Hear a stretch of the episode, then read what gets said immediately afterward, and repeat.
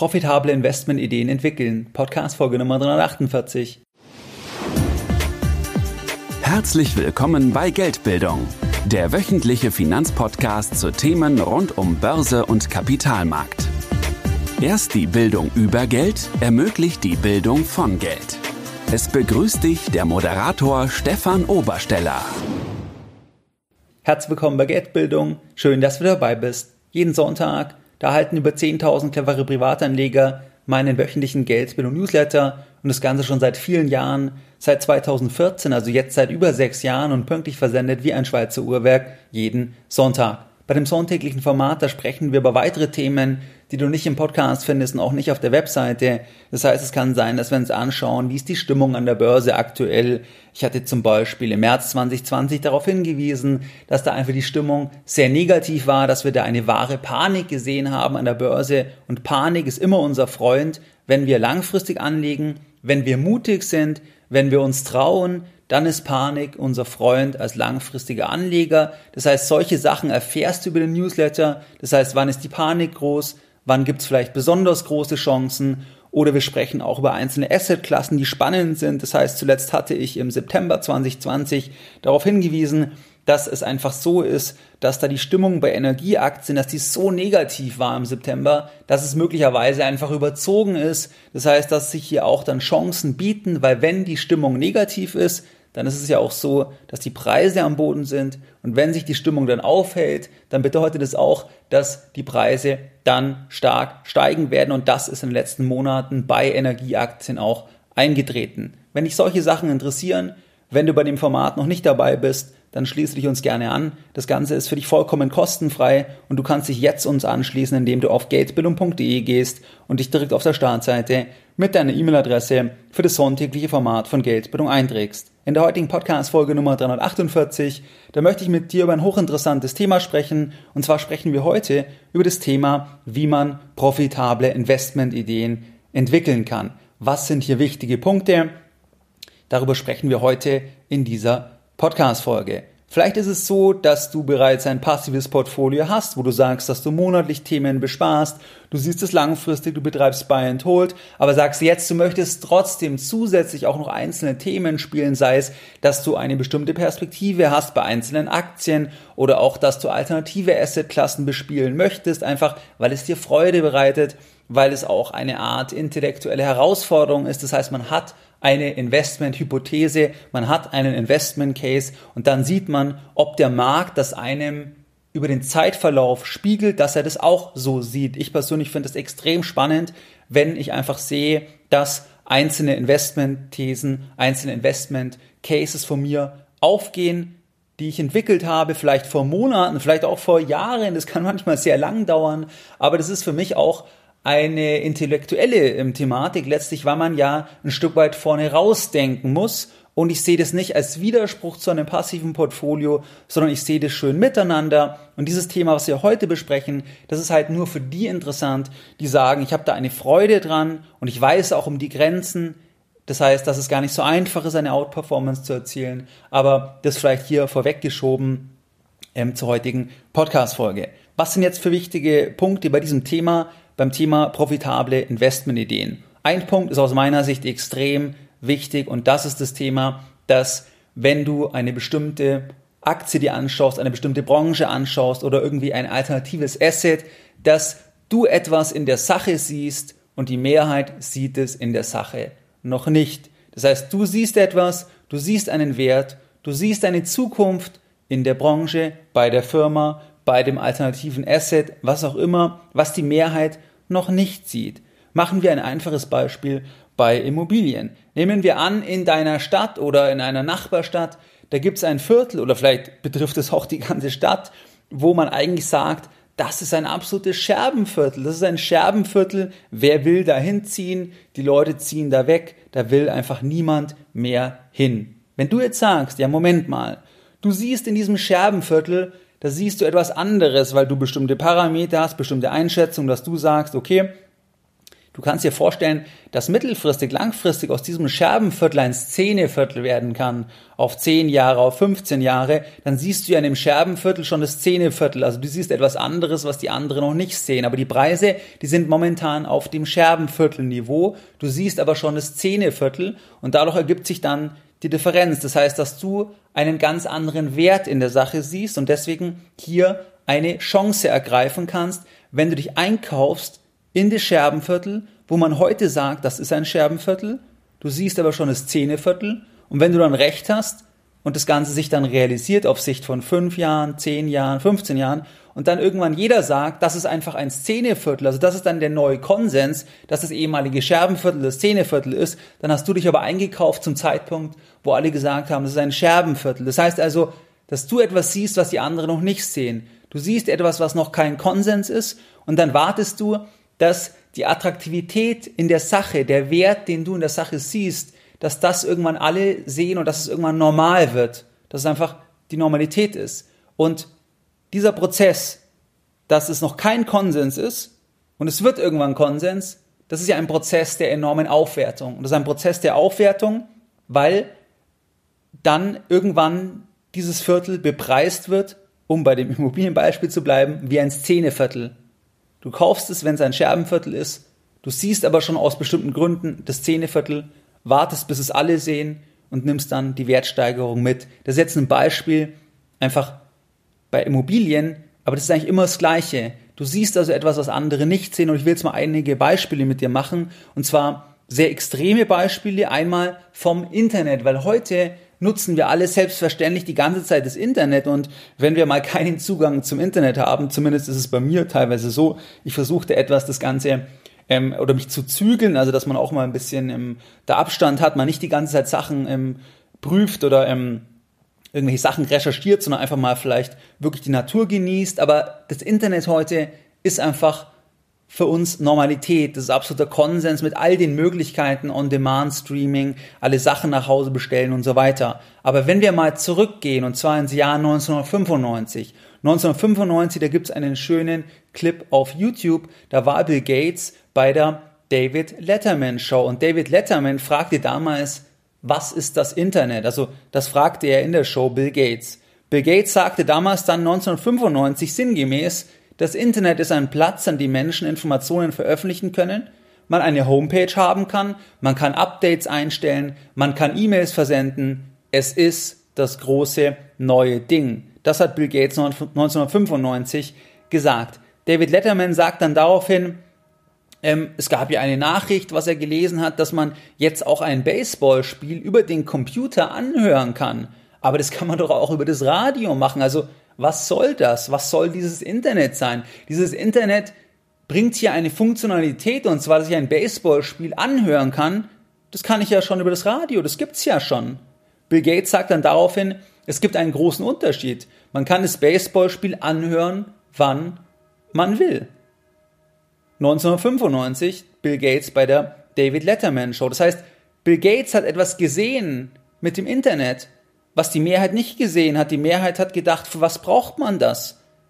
Es gibt eine Möglichkeit, dass man hier etwas anhört, was man schon über das Radio kann. Also er sieht etwas, was die Mehrheit nicht sieht und über den Zeitverlauf sehen es alle und dann gibt es in der gesamten Branche, im gesamten Bereich massive Aufwertungen, bis es einfach Teil von unserem Alltag ist, so wie heute das Internet Teil von unserem Alltag ist. Und das ist mal ein ganz extremes Beispiel, ähm, wo ein Unternehmer etwas gesehen hat, was die Mehrheit nicht gesehen hat, was ja dann bedeutet, dass er auch zum Beispiel seine Karriereentscheidungen bei der Firma in diese Richtung ausrichtet. Und das kann jetzt auch dich betreffen in Bezug auf Karriereentscheidungen oder wenn du selbstständig bist, dass du zum Beispiel Entscheidungen triffst, die Firma in eine Richtung positionierst, weil du Sachen siehst, wo die Mehrheit es noch nicht sieht.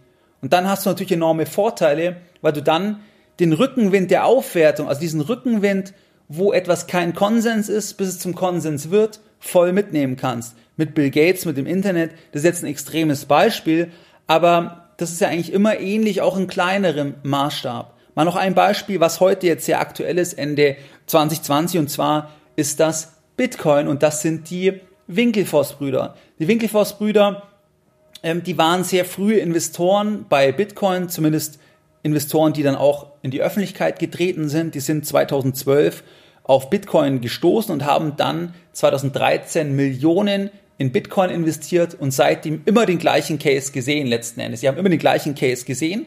Und wenn wir zurückgehen, dann war das so, dass 2013 das eine absolute Nische war, wo vielleicht ein paar Nerds da irgendwas gemacht haben, aber sich das Ganze dann verändert hat. Dann gab es hier 2016, 2017 einen Hype, dann gab es mal einen Kryptowinter, 2018, 2019 und jetzt 2020 hat sich das ganze Thema wieder sehr stark nach oben entwickelt, wenn wir einfach mal die Marktkapitalisierung anschauen. Und die beiden, die haben immer das Gleiche gesehen, die haben immer das Gleiche gesehen und gleichzeitig war das, wo sie es am Anfang gesehen haben, 2013, da wurden sie noch als völlig verrückt natürlich abgestempelt. Aber im Zeitverlauf ist es immer mehr Konsens geworden. Das heißt, 2017, da hat JP Morgan noch gesagt, Bitcoin ist Betrug. 2020 veröffentlichen sie Research. 2020 gibt es mehrere Firmen, börsennotierte Gesellschaften, die in Bitcoin investieren, die sagen, das ist eine Art Reserve Asset aus ihrer Sicht. Ob die dann damit recht behalten werden, wird die Zeit zeigen. Aber was ich nur sagen will, dass die Winkelfoss-Brüder eingestiegen sind, wo es überhaupt kein Konsens war, wo es verrückt war. Und dann im Zeitverlauf wurde es immer weniger verrückt, es wurde immer mehr Konsens, was bedeutet, dass ja immer mehr es erkannt haben und dieses immer mehr haben es erkannt, es wurde immer mehr Konsens. Das bedeutet, dass die Preise massiv nach oben gegangen sind und das ist dann ähnlich wie das Internet. Erst sagen die Leute, was soll das? Lehnen es ab oder sagen, das nehmen nur irgendwelche Kriminelle. War beim Internet ja auch ein bisschen so und irgendwann ist es dann Konsens, es ist Teil von unserem Alltag. Und Bitcoin hat ja auch eine Reise gegangen. Die Reise ist weiterhin offen, der Ausgang ist offen. Ich will dir nur mal zeigen, wie das hier bei den Winkelfoss-Brüdern das Thema ist, dass sie immer das Gleiche gesehen haben. Aber es hat Jahre gedauert, bis immer mehr es auch sehen und in dem Zusammenhang sind die Preise massiv gestiegen. Ich habe beispielsweise Kryptoassets als Anlageklasse und vor allem auch Bitcoin schon seit Jahren auf den Seminaren als kleinen Teil, als kleine spekulative Beimischung, weil ich auch diesen Case sehe als Spekulation.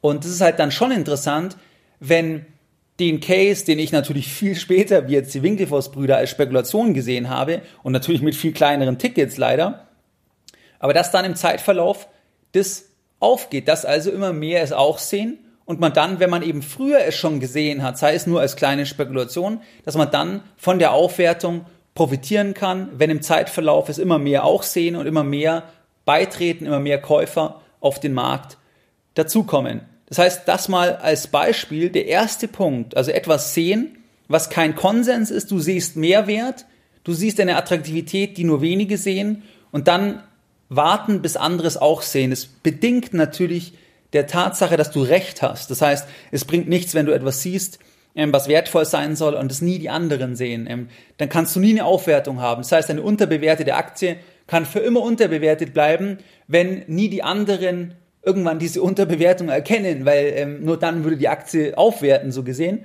Ähm, das heißt, das brauchst du natürlich.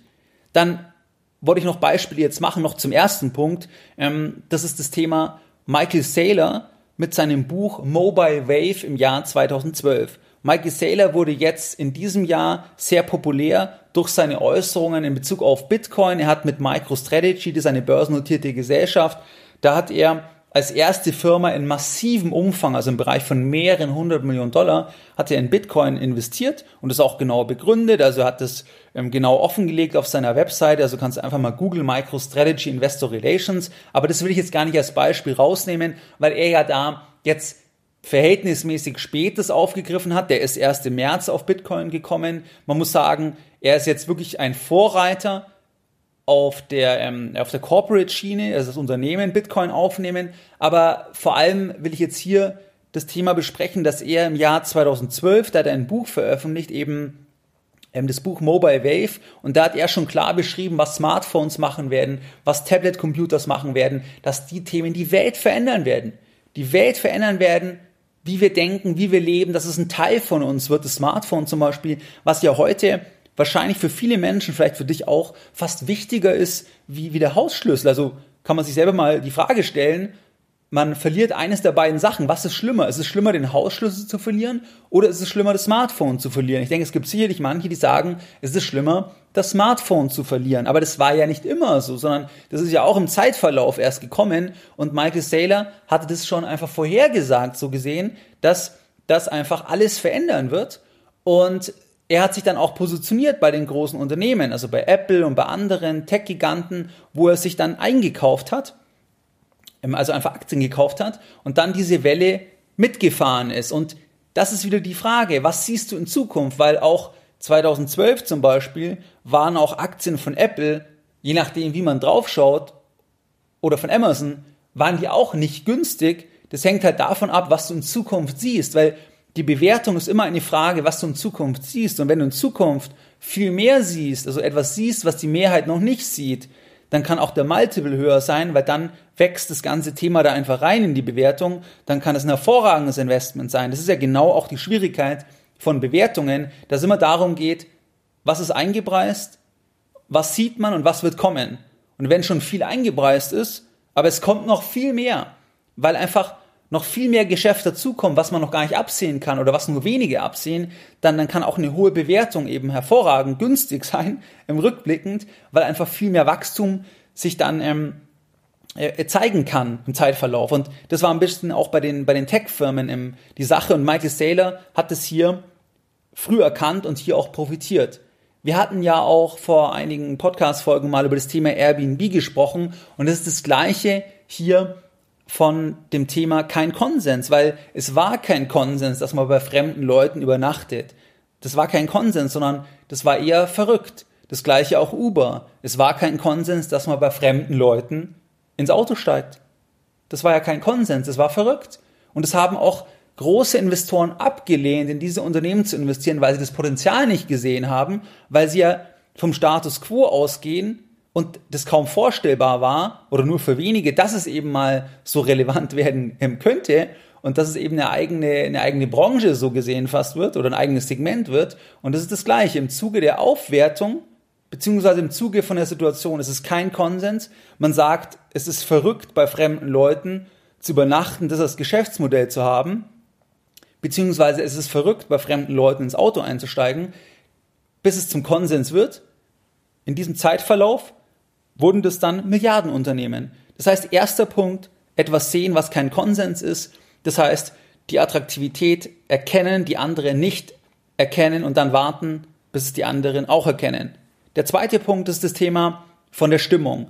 Die Stimmung ist extrem wichtig. Die Stimmung macht bei Assetpreisen massiv viel aus, weil am Ende geht es ja jetzt bei Assets, also wenn wir jetzt sagen bei Unternehmensbeteiligung, bei Aktien, da geht es ja um die zukünftigen Cashflows und es ist immer die Frage, wie werden diese Cashflows gesehen? Das heißt, haben wir eine Phase großer Euphorie in der Branche in Bezug auf den Gesamtmarkt und haben dann die Investoren die rosarote Brille auf, dann heißt es einfach, dass sie die Cashflows mit einem viel höheren Faktor gewichten, weil die Stimmung sehr gut ist. Oder ist die Stimmung sehr schlecht und man schaut mit der ganz normalen Brille drauf auf die Cashflows oder mit einer Sonnenbrille oder ohne Brille und sieht fast überhaupt nichts, weil die Stimmung so schlecht ist. Das heißt, die Stimmung in Bezug auf eine Assetklasse Branche ist extrem entscheidend. Auch wenn die Gewinne gleich sind, wenn die Stimmung sich verändert, sind die gleichen Gewinne, die gleichen Cashflows, die sind plötzlich viel mehr wert. Das heißt, ähm, wenn eine Firma 100 Millionen Euro ähm, zum Beispiel Gewinn macht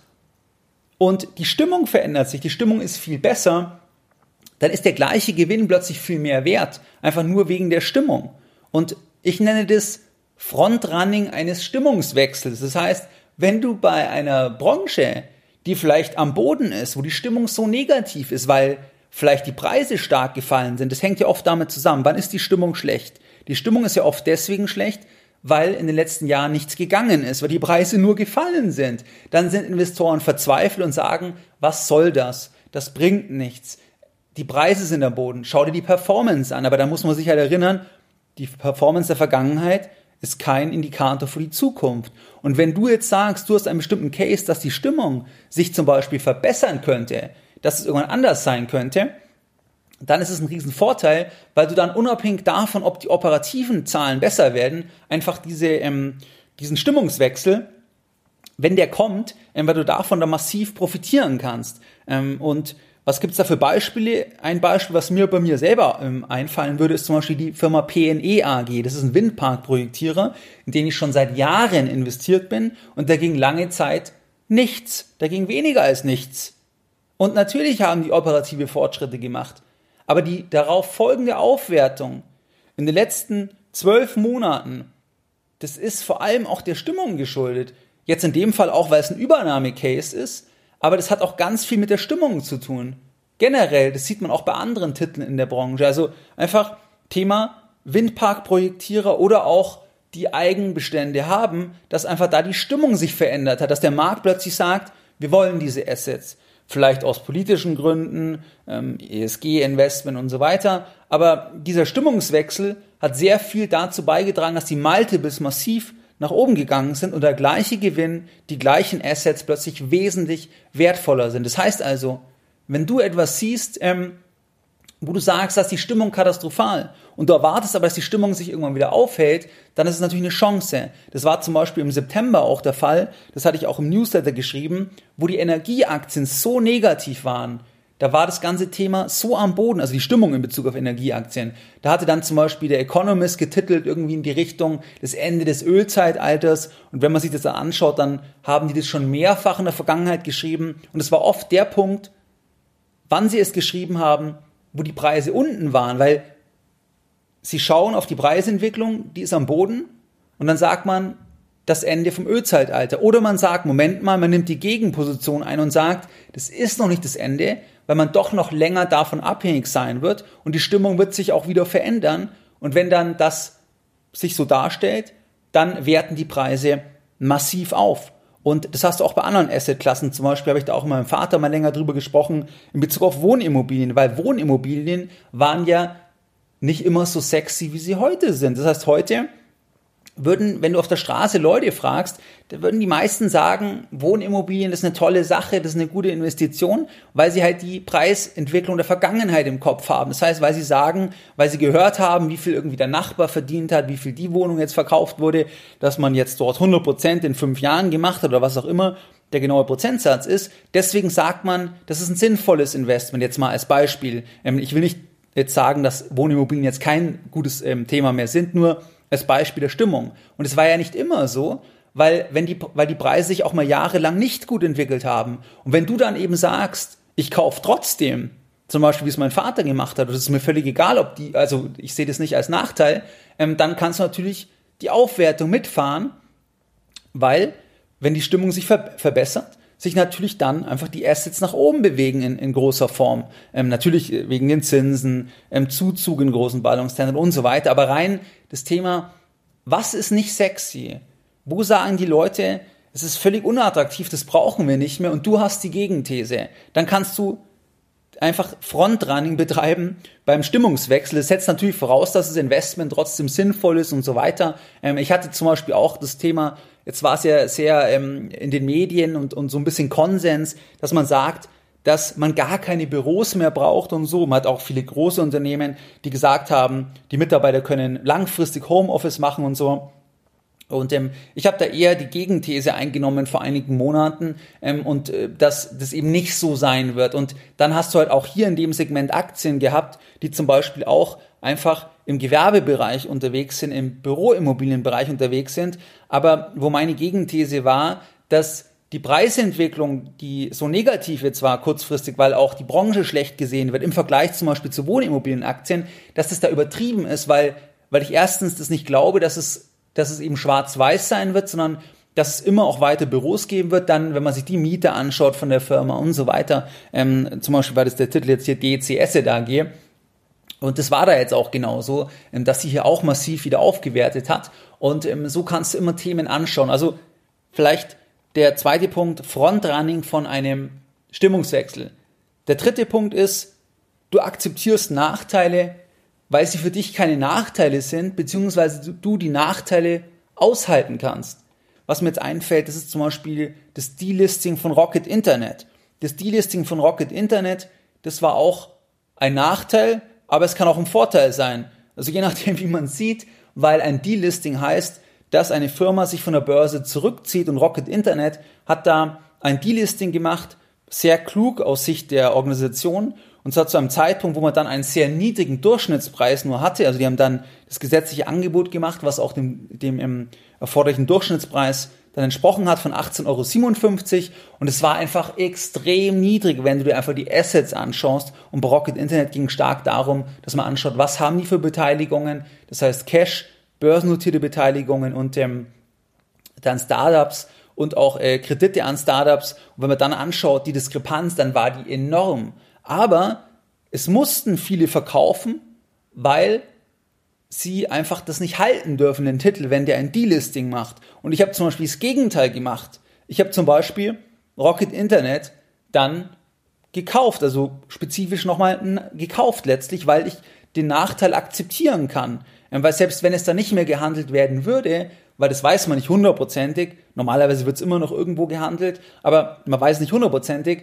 Dann ähm, bleibe ich langfristig dabei und die Diskrepanz ist so eklatant gewesen, dass ich also den Nachteil, dass es möglicherweise nicht mehr gehandelt werden kann so leicht an der Börse, ähm, dass ich den Nachteil einfach akzeptieren konnte und dadurch, dass dann eine Chance ist letztlich als Investment Case und ähm, ja, das war ein bisschen barock im Internet und jetzt ist es zum Beispiel so, dass die auch in der Börse Hamburg weiter gehandelt werden und jetzt gibt es verschiedene andere Anleger, die auch eingestiegen sind. Ähm, also das hat sich dann genau ausgezahlt, dass man den Nachteil akzeptiert. Oder auch zum Beispiel das Thema, wenn man Anleihen hat von kleineren Unternehmen, die illiquider sind, aber die Unternehmen haben besondere Spezifika. Ich habe zum Beispiel ja meinen Inner Circle, ähm, wo ich ein 50.000 Euro Depot offenlege. Da habe ich jetzt zum Beispiel vor kurzem eine neue Position aufgenommen. Da ging es um eine Unternehmensanleihe, die einen Coupon hat von über 5%.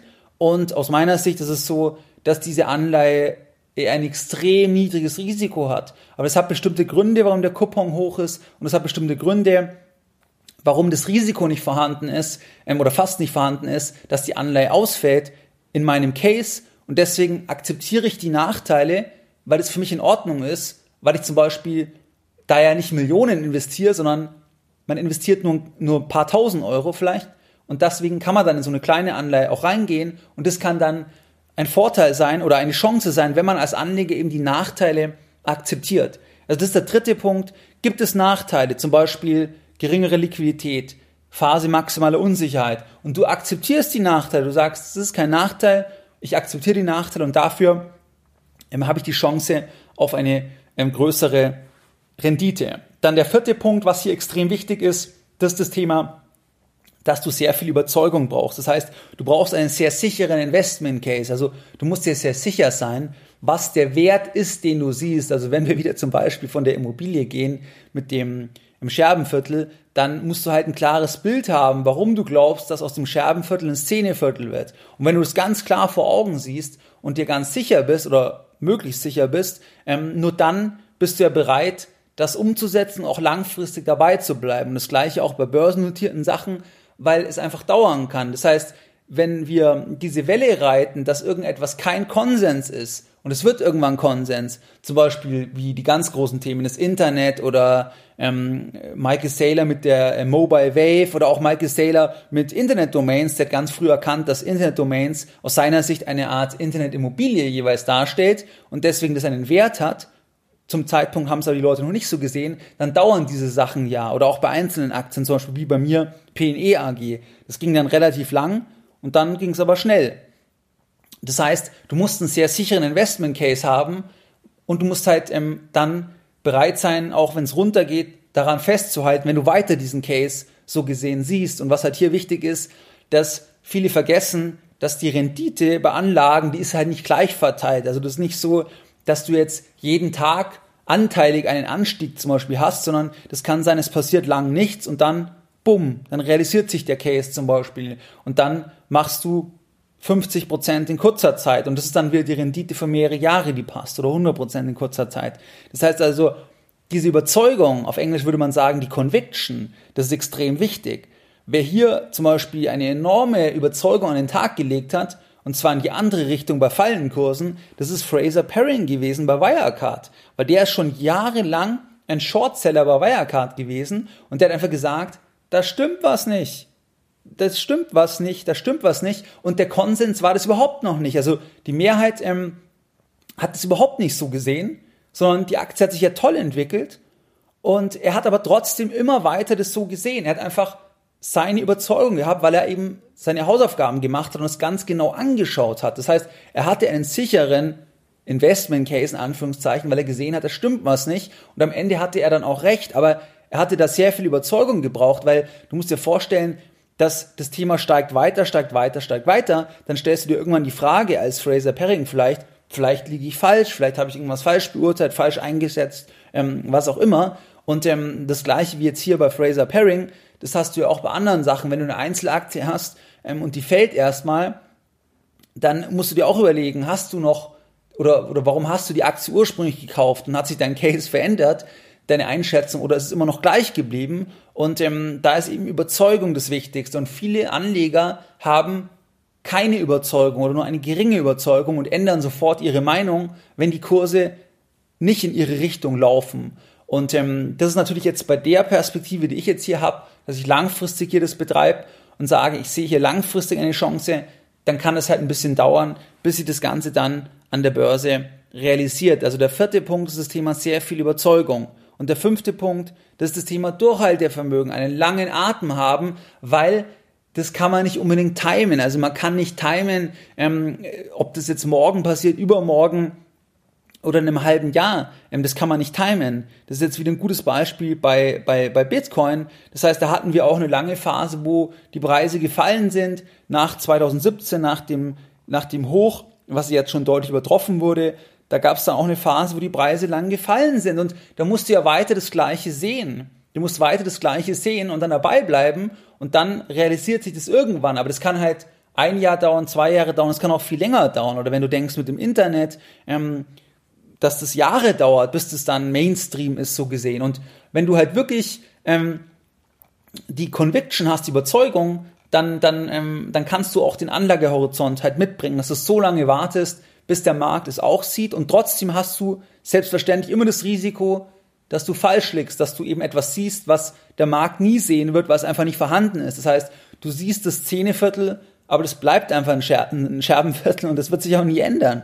Ähm, und dann, dann hast du natürlich nicht diese, diesen Aufwertungsprozess. Aber das ist das fünfte, man braucht einen langen Atem, weil ich glaube nicht daran, dass man eben das kurzfristig immer timen kann. Genauso auch wie bei Energieaktien. Da war ich überrascht, dass es jetzt so schnell wieder nach oben gegangen ist. Das hat auch viel mit dem Impfstoff, mit der Ankündigung zu tun gehabt. Aber das kann man nicht unbedingt timen. Ähm, und natürlich kann man da auch mal Glück haben beim Timing, dass man da genau nachkauft und man sagt, die Stimmung ist maximal negativ ähm, und dann dreht sich das sofort. Aber ähm, das kann auch länger gehen und da muss man auch dann das Sitzfleisch haben und dann da ähm, dabei bleiben. Also das sind mal so ein paar Punkte, wo aus meiner Sicht wichtig sind beim Thema, wie man profitable Investmentideen entwickeln kann. Was waren jetzt die Lessons learned in der heutigen Podcast-Folge Nummer 348? Deine Lessons learned in der heutigen Podcast-Folge. In der heutigen Podcast-Folge, da haben wir über Investmentideen gesprochen und zwar waren es folgende Punkte. Es ist etwas, was du siehst, was kein Konsens ist, du siehst eine Attraktivität, die die Mehrheit nicht sieht und dann wartest du, bis irgendwann die Leute aus dem Scherbenviertel auch plötzlich sehen, hey, das ist ja ein Szeneviertel, ein Innenviertel, da wollen alle hin und dann hast du in diesem Prozess die Aufwertung.